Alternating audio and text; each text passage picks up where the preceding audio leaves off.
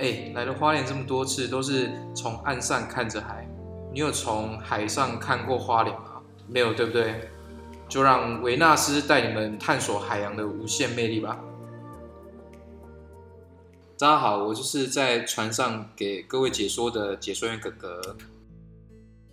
我的老家在崇德海边，啊，小时候就是经常看着那，就是那一片无边无际的蓝啊。然后长大之后出去工作，才发现这个是属于家乡最深的乡愁。那我大学的时候就读海事大学，那毕业后也就是顺利成为一个船员，也顺利的应征上国内的这种大型的海运企业。那几年来就是也也搭船去了很多的国家。那从大学到现在大约十二年的时间，大部分不是在外地读书，或者是在就是在海上工作。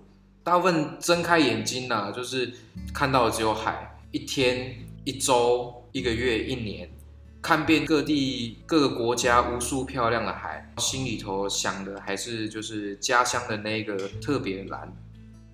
好，说实在，就是原本船员这份工作的薪水，相对岸上工作其实是很棒的。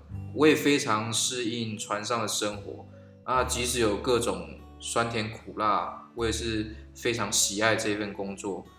但是在就是在忙碌之余啊，心里大部分时间所想的都是远方家乡的另一半啊、家人啊、朋友啊，所以就会非常想要回到自己的家乡。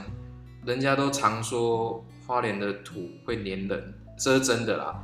那我相信很多人就是在外县市工作的华联人，他们都是不得已才离乡背井，不管待在外地多长时间，他们都想要。回到自己的家乡，包含就是我自己也不例外。那所以在因缘际会之下，取得了这个呃经营娱乐渔船的资格，这个是有点出乎我意料，因为不在我的生涯规划里。那所以之后才会有维纳斯这条船。那维纳斯号呢，它是二零二零九月全新建造完成的赏金船。主要在外观设计上呢，就是以豪华新颖的游艇造型，包含船首户外的座位规划，还有这个室内的沙发设计，都是用游艇的理念下去设计。那全程冷气都开放，给你们有一个最舒适的乘坐感受。那游艇就是除了欧风帅气的外观，我们还搭配了双车大马力，好，最大速度有。航速二十五节，以汽车来算，大概就是四十六公里。那我们船最大容载人数、载客量是八十一人，是目前花莲港最大条，然后外形最美、速度最快的赏金船。每个参加我们赏金活动的乘客，我们都会依规定提供保险。在航程中呢，全程都有专职的解说员导览，就是花莲山港啊、渔港啊，介绍各类鲸豚。